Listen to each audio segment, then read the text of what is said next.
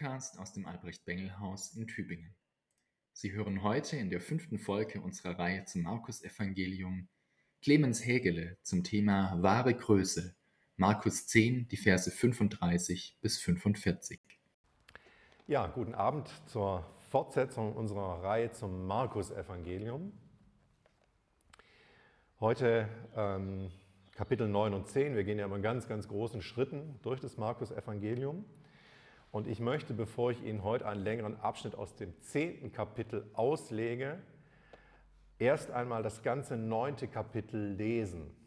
Einfach nur lesen. Jetzt denken Sie vielleicht, das kann ich doch auch allein für mich zu Hause. Das stimmt natürlich. Das können Sie machen. Aber ähm, ich rate Ihnen, machen Sie mal die Erfahrung, auch längeren Bibeltexten am Stück zuzuhören. Wir sind durch die Predigten oft gewohnt, nur kurze Abschnitte aus der Bibel zu hören. Aber uns entgehen dann manchmal Sachen, weil in der Bibel stehen auch nicht umsonst manche Dinge so beieinander, wie sie beieinander stehen. Deswegen ist es durchaus auch eine Erfahrung, mal ein Kapitel als Ganzes zu hören. Und das will ich jetzt am Anfang machen, nur mit dem neunten und dann, wie gesagt, einen Teil aus dem zehnten Kapitel auslegen. Diesen Teil werde ich natürlich auch noch lesen. Aber erst Kapitel 9 im Markus-Evangelium. Und er sprach zu ihnen, wahrlich, ich sage euch, es stehen einige hier, die werden den Tod nicht schmecken, bis sie sehen, das Reich Gottes kommen mit Kraft. Und nach sechs Tagen nahm Jesus mit sich Petrus, Jakobus und Johannes und führte sie auf einen hohen Berg, nur sie allein. Und er wurde vor ihnen verklärt. Und seine Kleider wurden hell und sehr weiß, wie sie kein Bleicher auf Erden so weiß machen kann.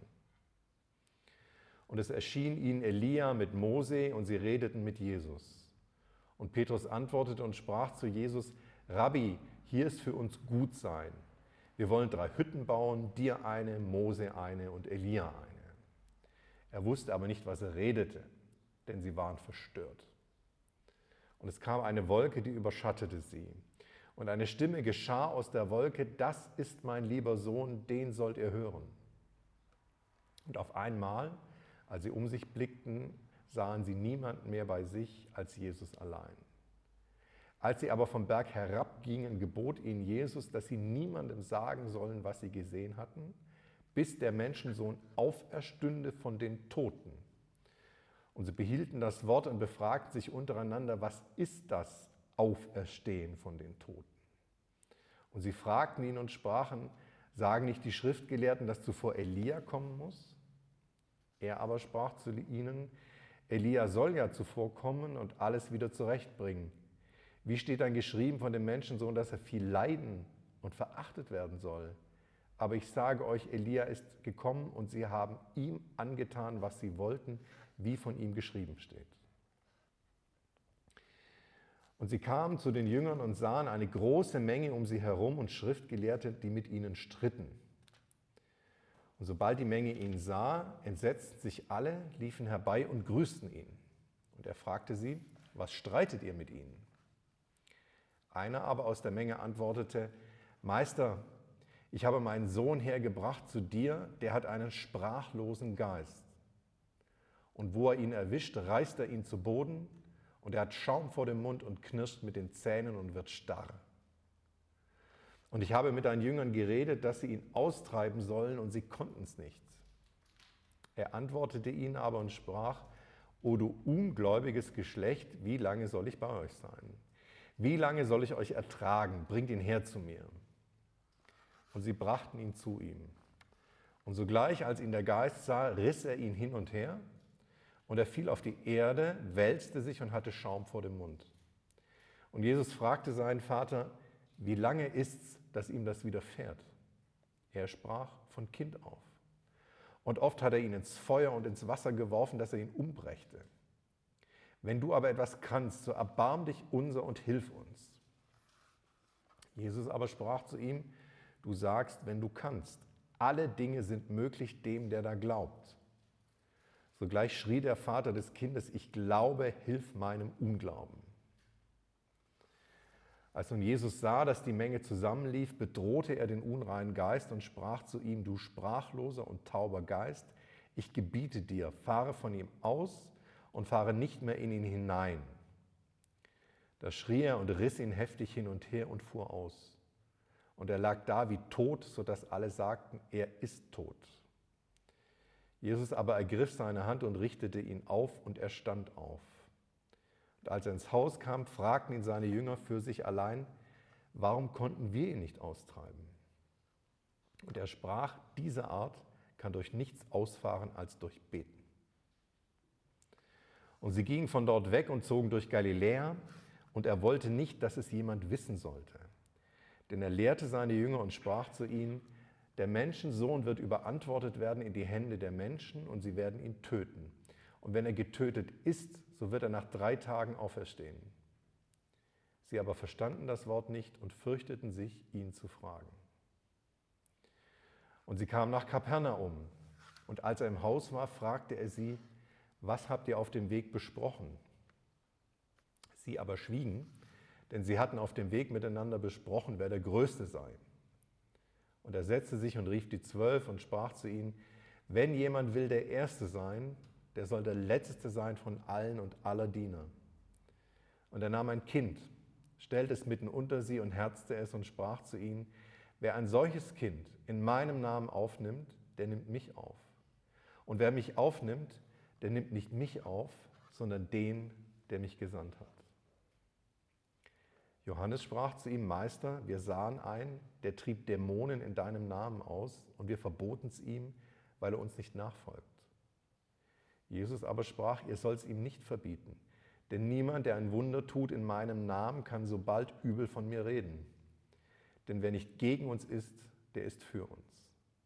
Denn wer euch einen Becher Wasser zu trinken gibt, deshalb, weil ihr Christus angehört, wahrlich, ich sage euch, er wird nicht um seinen Lohn kommen. Und wer einen dieser Kleinen, die an mich glauben, zum Bösen verführt, für den wäre es besser, dass ihm ein Mühlstein um den Hals gehängt oder er ins Meer geworfen würde. Wenn dich aber deine Hand verführt, so haue sie ab. Es ist besser für dich, dass du verkrüppelt zum Leben eingehst, als dass du zwei Hände hast und fährst in die Hölle, in das Feuer, das nie verlöscht. Und wenn dich dein Fuß verführt, so hau ihn ab. Es ist besser für dich, dass du lahm zum Leben eingehst, als dass du zwei Füße hast und wirst in die Hölle geworfen. Und wenn dich dein Auge verführt, so wirst von dir. Es ist besser für dich, dass du einäugig in das Reich Gottes eingehst, als dass du zwei Augen hast und wirst in die Hölle geworfen, wo ihr Wurm nicht stirbt und das Feuer nicht verlöscht. Denn jeder wird mit Feuer gesalzen werden.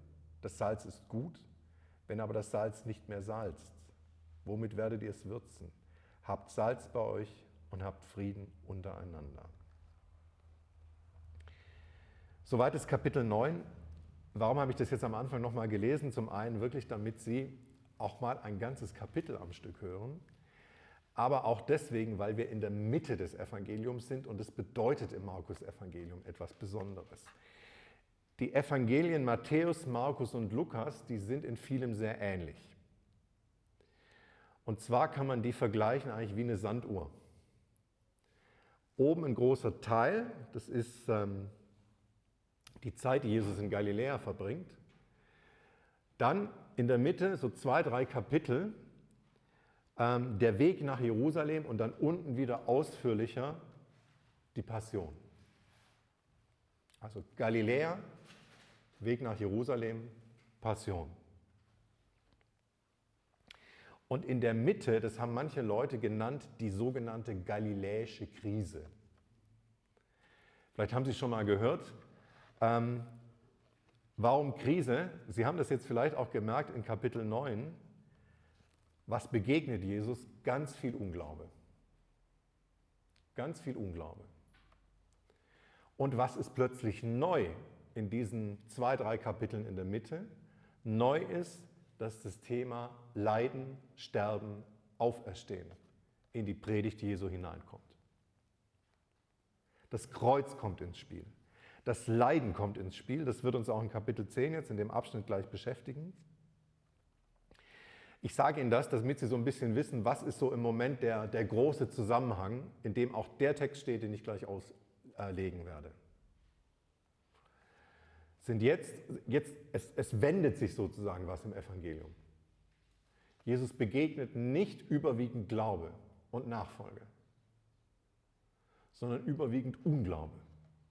Und in seiner Verkündigung kommt plötzlich das Thema Leiden, Sterben, Auferstehen ins Spiel.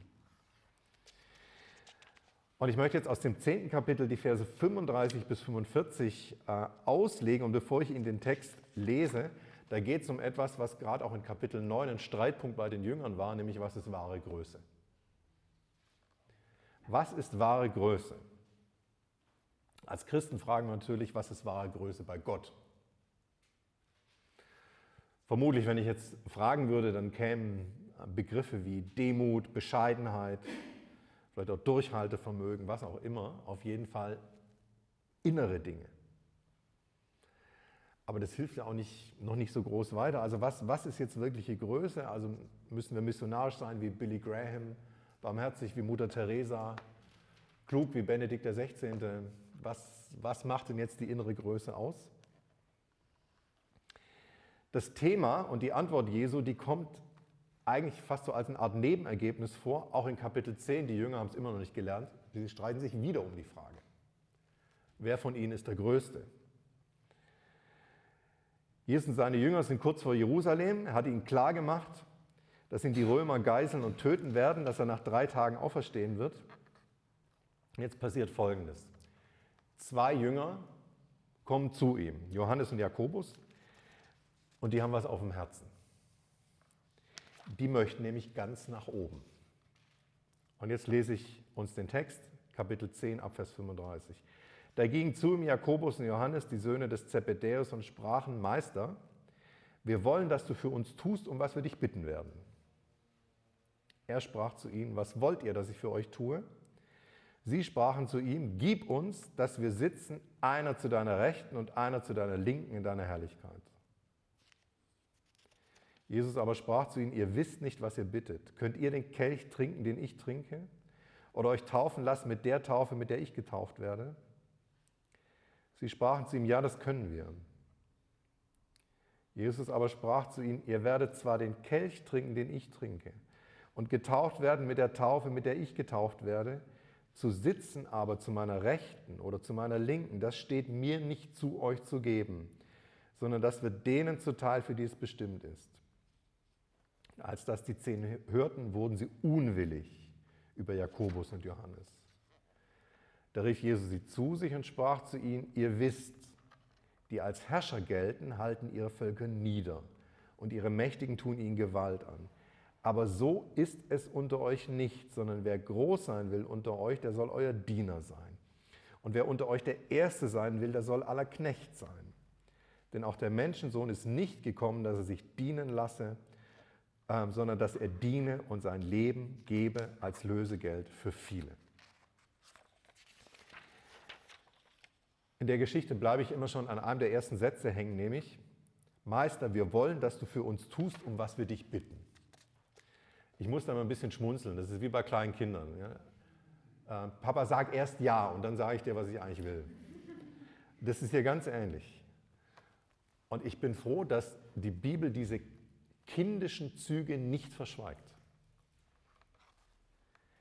Das, auch, das ist für mich auch ein, äh, ein Ausdruck von Glaubwürdigkeit. Diese, diese kindischen Züge auch der Jünger werden nicht verschwiegen.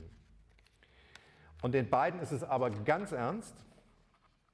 Sie wissen, was sie wollen, nämlich hoch hinaus. Also sie wollen an die Spitze. Nicht mehr zweite Reihe, nicht mehr Mittelmaß. Ähm, und deshalb hat Jesus den beiden auch einen Beinamen gegeben, nämlich die sogenannten Donnersöhne. Und die donnern jetzt. Also ähm, übrigens in, in, in, einem der anderen Evangelien, wo die Geschichte auch erzählt wird, da schicken die beiden Donnersöhne ihre Mutter voraus. Dann darf die donnern. Gut, hier donnern sie selber. Wir wollen einmal die Ehrenplätze im Himmel haben, also das Höchste, was denkbar ist, rechts und links vor dir. Und man hält ja den Atem an, weil, also was würden wir jetzt sagen an dieser Stelle?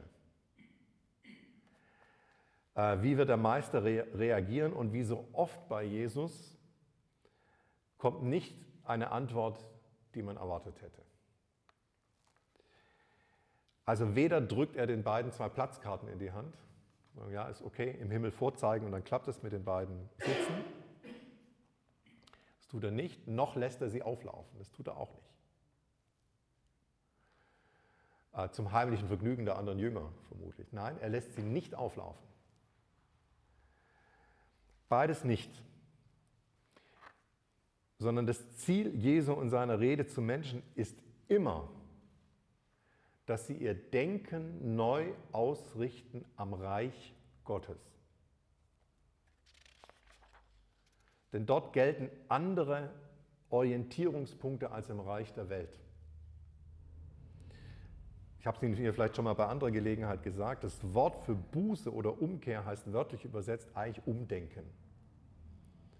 Also neu denken anhand der Kriterien des Reiches Gottes, nicht mehr des Reiches der Welt. Und die beiden, die beiden Jünger, die denken noch ganz im Weltmodus. Und das will Jesus ändern und sagt, ihr müsst denken im Reich Gottes Modus. Deswegen bekommen die beiden Donnersöhne weder Platzkarten, ähm, noch bekommen sie einen Einlauf, sondern sie bekommen ein neues Denken. Einen neuen Blick auf sich, auf die Welt und auf Jesus. Und was ist jetzt das Neue? Jesus sagt erst einmal, ihr habt euch nicht klar gemacht, worum ihr bittet. Und jetzt was ganz Merkwürdiges. Könnt ihr den Kelch trinken, den ich trinke und mit der Taufe getauft werden, mit der ich getauft werde? Kelch und Taufe sind hier zwei Bilder für Leiden. Wir kennen es noch, also es ist ja zum Sprichwort geworden äh, aus der Passionsgeschichte, lass diesen Kelch an mir vorübergehen. Ist bis in unsere Alltagssprache gekommen. Ähm, dass Taufe ein Bild für Leiden ist, äh, ist ganz selten. Aber hier, denke ich, kann man es nicht anders deuten. Und jetzt erinnern Sie sich Kapitel 9, aber auch schon in Kapitel 8, Leiden. Jetzt kommt plötzlich das Leiden ins Spiel.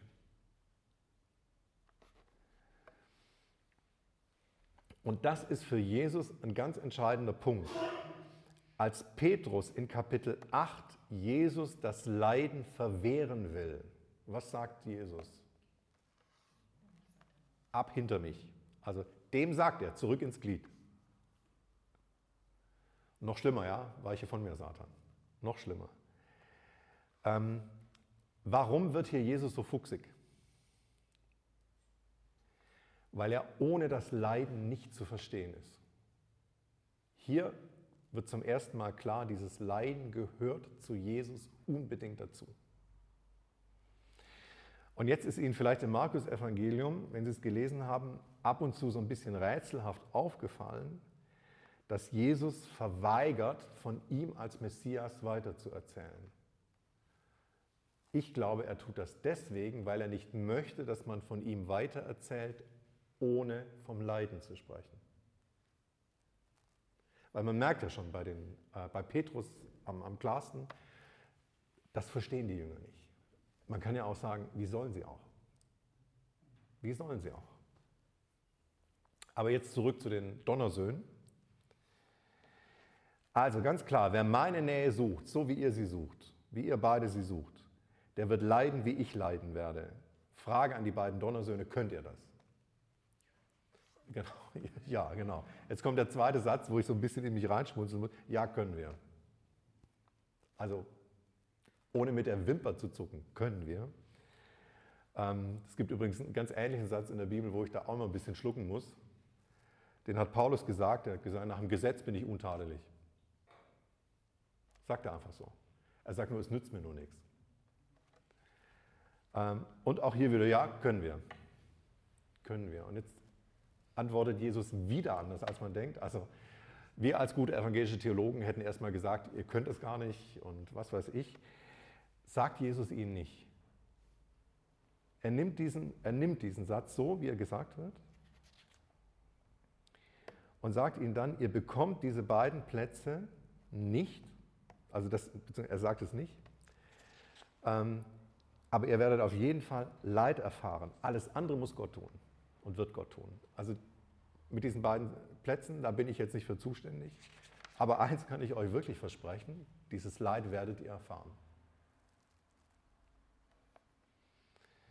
Man kann also mit Gott keinen Vertrag abschließen, für diese Welt nicht, auch nicht für die zukünftige. Man kann sich mit ihm nicht irgendwie handelseinig werden, sondern nur so viel Nähe zu Jesus bedeutet auch Leid.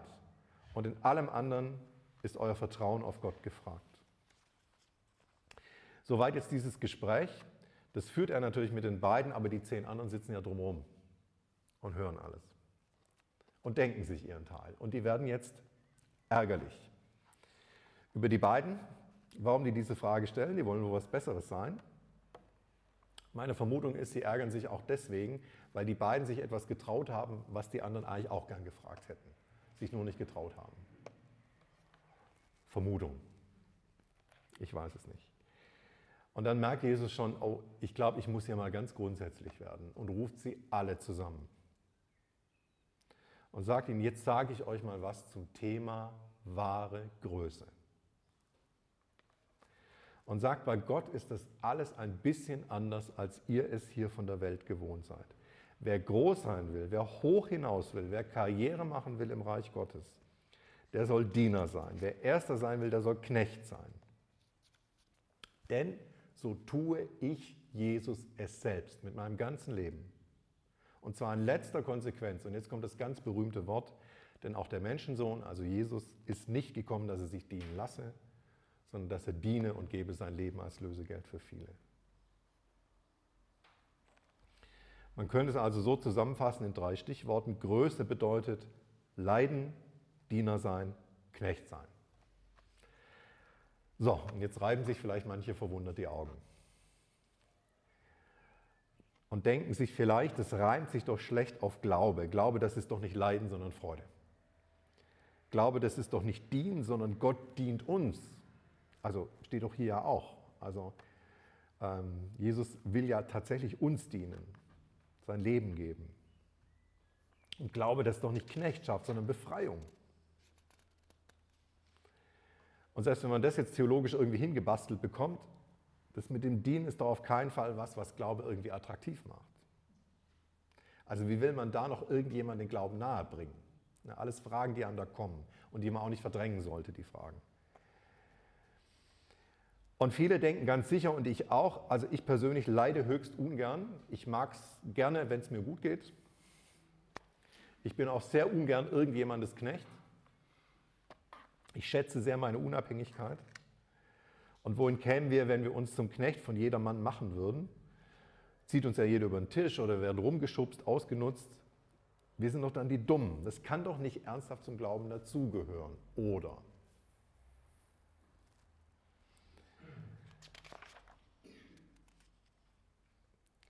Wer so denkt, und diese Gedanken kommen mir ja auch, ähm, den verstehe ich gut. Aber erst einmal muss ich ihn enttäuschen. Also man müsste in der Bibel sehr viel schwärzen, wenn man diesen Gedanken rausnehmen würde. Er ist einfach mal drin. Ist nicht nur ein Nebengedanke. Also der tönt viel zu laut, den kann man nicht überhören. Aber irgendwie müssen wir dem ja umgehen.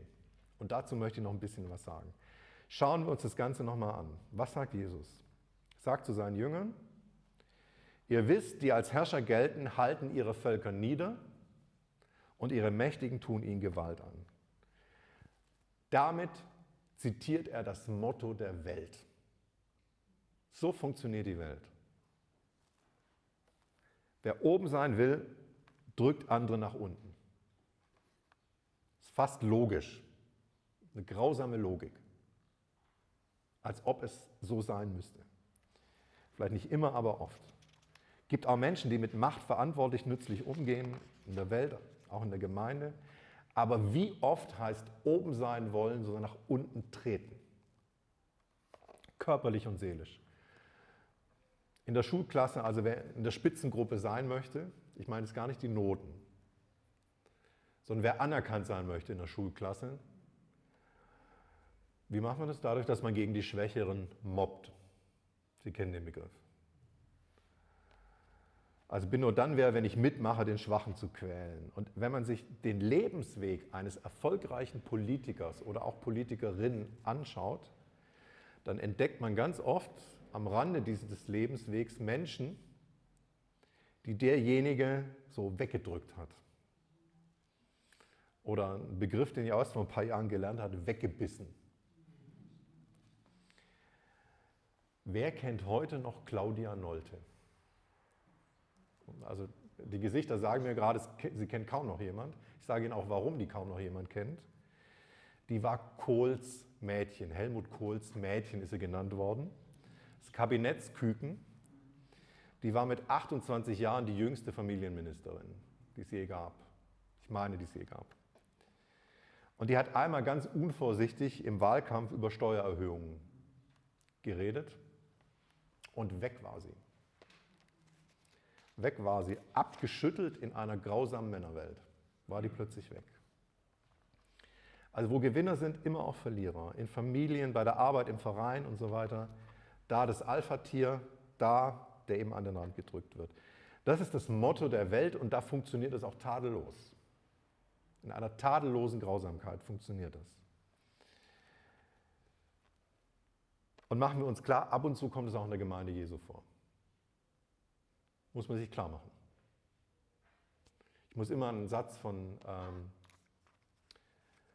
von Wolfsberger denken, der mal gesagt hat, keine Sünde, die er nicht auch zwischen Garmisch-Partenkirchen und Flensburg in irgendeiner Gemeinde entdeckt hätte. War ja viel unterwegs. Das gibt es bei uns auch. Und dann müssen wir uns sagen, das ist Welt und nicht Reich Gottes.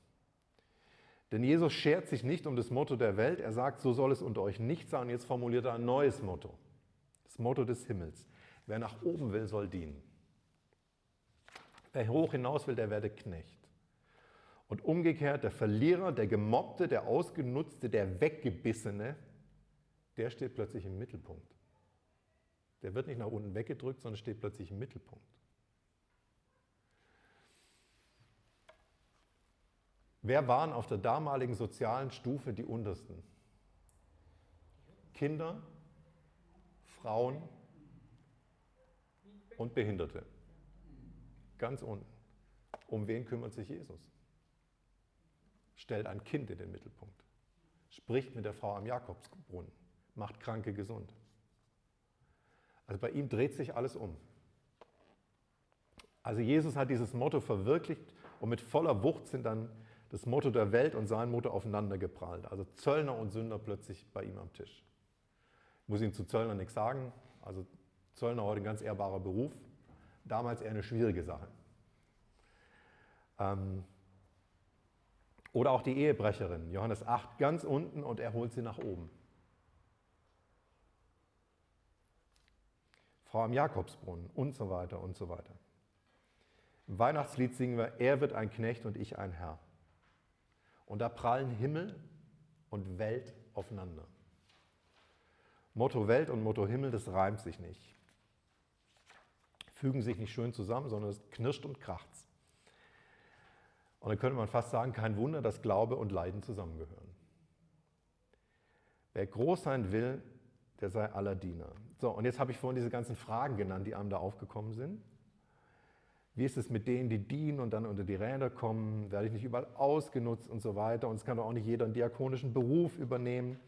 Und habe ich nicht ich selber doch ganz wenig nur zu bieten und so weiter und so. Alles wichtige Fragen. Und verlangen Sie jetzt bitte auch nicht von mir, dass Sie auf die jetzt alle eine gute Antwort finden. Aber ich möchte Ihnen noch ein Erlebnis und eine Geschichte erzählen, die für mich diese Fragen ein bisschen beantworten. Das Erlebnis für alle, die denken, wenn sie dienen, kommen sie unter die Räder. Schon Jahre her, da habe ich in Lüdenscheid, also ich habe eine eine Karriere als Vikar in Westfalen hinter mir. Ich war, bin zwar württembergischer Pfarrer, aber westfälisches Gastvikariat gemacht und in der Zeit haben wir ähm, das Amalie Sieveking Haus in Lüdenscheid besucht, ein Hospiz, ein Haus für Sterbende. Und wir haben das Haus besucht und mit den Mitarbeitern geredet. Es war hoch beeindruckend. Menschen, die sich aufopfern für die Sterbenden dort die nach diesem Motto des Himmels leben, das Jesus vorgelebt hat. Und ich, kann mich noch so wirklich gut erinnern, wie die da saßen am Tisch, uns erzählt haben und jeder von diesen Mitarbeitern und Mitarbeiterinnen, was für Persönlichkeiten. Und am besten erinnere ich mich an den Chef. Ein Hühne und ein Kämpfer. Was für ein Typ. Und dann erzählte er von einem Politiker, der ihm mal vorgeschlagen hat, sie sollten doch bei den Sterbenden, also ist natürlich klar, so ein Haus braucht Geld ja, und man muss sparen und so weiter, sie sollten doch ein bisschen am Essen sparen, die Sterbenden merken das doch nicht mehr so. Und dann hat der erzählt, wie er diesen Typ rund gemacht hat und gesagt hat, wenn einer meiner Hospizgäste zum Frühstück Hering mit Bratkartoffeln will, dann bekommt der Hering mit Bratkartoffeln.